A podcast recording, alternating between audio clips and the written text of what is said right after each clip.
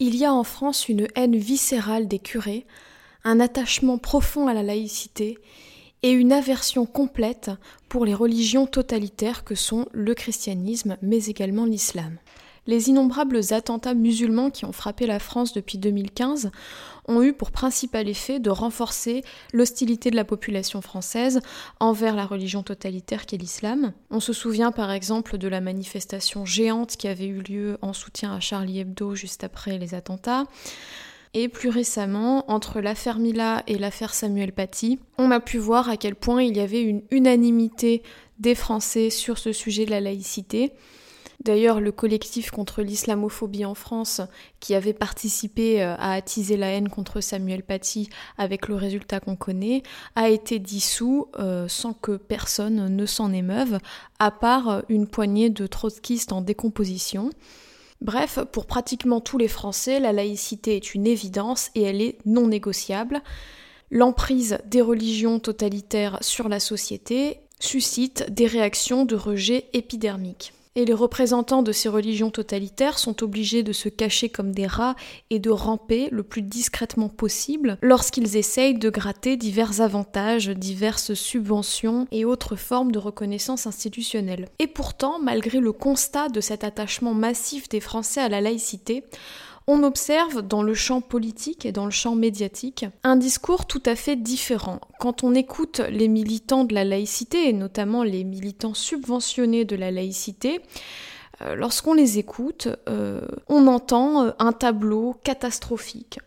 On les entend nous dire que la jeunesse française n'est plus laïque, on les entend se plaindre et hurler à la décadence. Bien que ces militants de la laïcité utilisent des mots-clés, des valeurs et des références progressistes, ils tiennent un discours décliniste en nous disant en gros que les Français et les Occidentaux plus généralement ne seraient plus aussi laïques qu'avant, ils sont nostalgiques d'un passé plus ou moins fantasmé, peuplé de glorieux bouffeurs de curés. Et l'affaire Mila, par exemple, a été l'occasion pour divers représentants de groupes de défenseurs de la laïcité que j'ai pas spécialement envie de nommer parce que le but de cette vidéo n'est absolument pas de faire un clash, et aussi parce que tous ces vieux compagnons de route du Parti socialiste adorent se victimiser, donc je n'ai pas envie de leur offrir ce plaisir. Quoi qu'il en soit, on est dans une situation paradoxale où les Français sont attachés à la laïcité et sont même prêts à se battre et à prendre des risques pour défendre cette laïcité.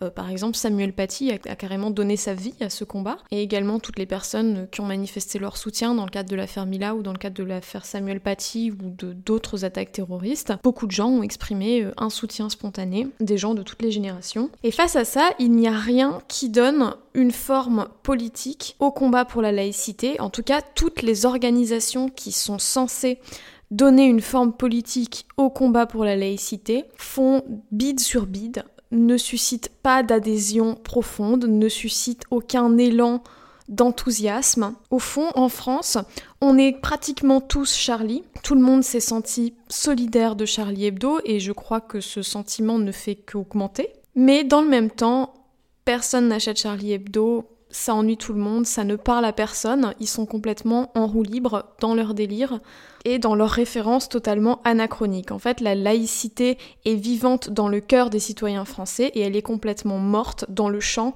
de la représentation politique. Donc, quand on se pose la question de comment régénérer la laïcité en France, il ne s'agit pas du tout d'agir sur euh, les sentiments des gens, puisque le sentiment populaire laïque est bien présent, il est bien vivace, il se porte très bien et il ne fait que fleurir. Ce qui doit être régénéré, c'est la forme politique du combat laïque. Les vieux mammouths de la laïcité les fonctionnaires du combat politique pour la laïcité veulent absolument que la laïcité reste exactement ce que eux veulent mettre derrière le mot de laïcité.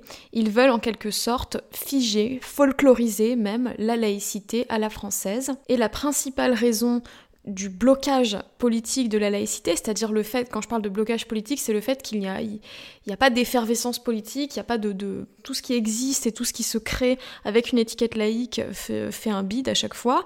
Euh, il n'y a pas non plus de, d'effervescence intellectuelle autour de cette notion de laïcité. Ce blocage, il vient du fait que la laïcité ne peut que végéter si elle ne passe pas à l'étape suivante.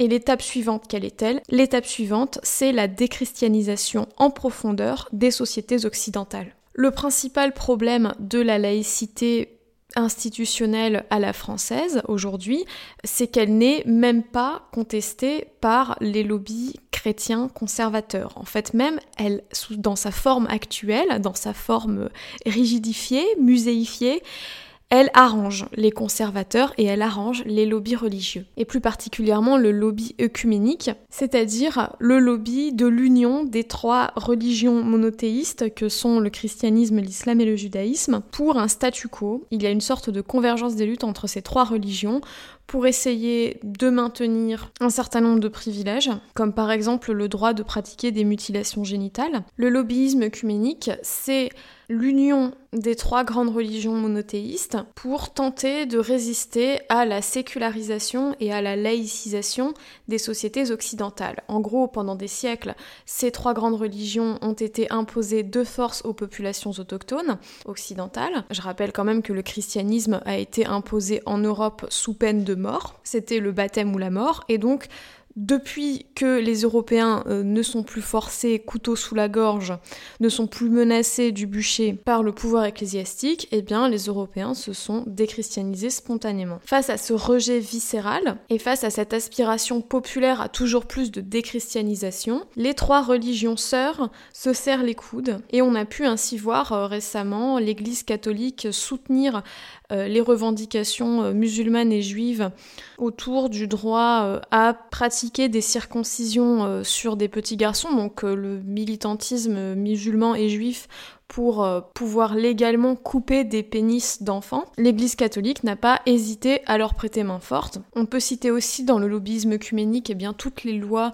qui, un peu partout en Europe, selon des modalités diverses, mais finalement ça revient un petit peu au même, toutes les lois qui visent à restreindre la liberté d'expression autour de la critique des religions. Il y a eu tout un effort des religions du livre pour essayer de d'utiliser la rhétorique des droits de l'homme en parlant de discrimination ou d'appel à la haine pour obtenir que dans la plupart des pays occidentaux, on ne puisse pas librement et intégralement critiquer les dogmes religieux, critiquer les institutions religieuses et critiquer les communautés de croyants. Récemment également, la LICRA, organisation qui est proche de tous ces milieux laïcs, de tous ces petits partis et ces associations censées défendre la laïcité, la LICRA, bref, a été fière d'annoncer, je cite, qu'elle n'avait que des intérêts convergents avec la mosquée de Paris. Voici ce qu'a dit le recteur de la grande mosquée de Paris à propos de la LICRA, il a dit Contre le racisme anti-musulman, la LICRA et la mosquée de Paris-Sali, entre nous, il n'y a pas de mur, il n'y a que des intérêts convergents. Et ce sont ces mêmes personnes euh, qui ensuite déplorent que euh, la laïcité soit en crise en France ou je ne sais trop quoi. En vérité, la laïcité se porte très bien dans le cœur des Français. Là où elle se porte très mal, c'est euh, chez les politiques censés les représenter, et notamment les politiques qui touchent des subventions pour représenter cette fameuse laïcité. Ces organisations prétendument laïques, mais en vérité qui ne sont que les représentantes du lobby œcuménique, ont au fond pour doctrine une sorte de christianisme laïcisé qui entretient des relations chaleureuses avec les représentants du culte musulman, du moment que ces derniers n'appellent pas à décapiter des infidèles. Les militants de cette pseudo-laïcité œcuménique ne sont jamais une force de proposition dans le combat anti-chrétien. Ils ne remettent jamais en question les valeurs chrétiennes et notamment toutes sortes d'injonctions du type l'injonction à l'accueil obligatoire de l'autre, l'injonction à la réceptivité intégrale. Ces militants tiennent absolument à ce que la laïcité soit politiquement le plus stérile possible. Et d'ailleurs, une chose qui m'a énormément choquée euh, pendant l'affaire Mila, c'est que en lisant les diverses tribunes, articles, réactions euh, de la part de ce camp euh, de la laïcité œcuménique, j'ai senti quelque chose d'extrêmement morbide dans les discours qu'il tenait sur Mila. J'ai entendu une des, figures de ce, militantisme, par exemple, s'extasier que Mila soit punk, comme si finalement la seule expression laïque qui devait avoir des jeunes, ce serait une, une expression punk, c'est-à-dire le no futur Il faudrait absolument que ce soit pas une laïcité euh, bâtisseuse. La laïcité pour eux doit rester une petite rébellion, euh, mais ne devrait nullement accoucher d'une profonde remise en question des valeurs de notre société et de à quel point le christianisme a infusé les mentalités, continue à infuser les institutions et l'esprit des lois. Et puis il y a quelque chose de profondément malsain aussi avec euh, ce camp de la pseudo-laïcité qui légitimement hein, réclame le droit au blasphème mais qui, dans le même temps, euh, n'a de cesse de vouloir criminaliser toute parole, remettant en question euh, la pertinence de faire venir des millions de musulmans en France, par exemple. Le simple fait de se demander si c'est vraiment une bonne idée d'entasser tout un tas de populations qui s'apprécient pas forcément, le fait aussi de se demander si c'est une bonne idée de faire venir des populations majoritairement adeptes d'une religion totalitaire et violente dans un pays où justement on a lutté pendant des siècles pour essayer de se débarrasser d'une religion similaire, Là aussi, euh, dès qu'on essaye euh, d'avoir une parole politique un tant soit peu articulée sur ce sujet, eh bien ces pseudo-laïcs du lobby œcuménique poussent des hurlements affolés et hurlent à l'hérésie. Finalement, toute organisation politique ou toute personnalité politique qui a un discours qui s'éloigne un tant soit peu du discours du pape François sur l'immigration, les met dans une transe de rage proprement hallucinante. Quand on écoute ces prétendus défenseurs de la laïcité, on a l'impression qu'ils veulent l'emporter dans leur tombe et qu'ils n'acceptent pas l'idée que la laïcité leur survive, qu'elle s'épanouisse en dehors de leur contrôle. En résumé, pour régénérer la laïcité en France et plus largement en Occident, nous devons faire sauter le statu quo œcuménique. La notion même de laïcité doit être déchristianisée, elle ne doit plus signifier la coexistence pacifique entre religions totalitaires. Une laïcité intégrale passe nécessairement par un combat anti-chrétien et plus largement anti-yavique, c'est-à-dire contre les trois grandes religions monothéistes qui imposent la pensée unique, et qui interdisent à tous les peuples autochtones qu'elles gouvernent de s'autodéterminer, de choisir un destin en dehors du giron de Yahvé.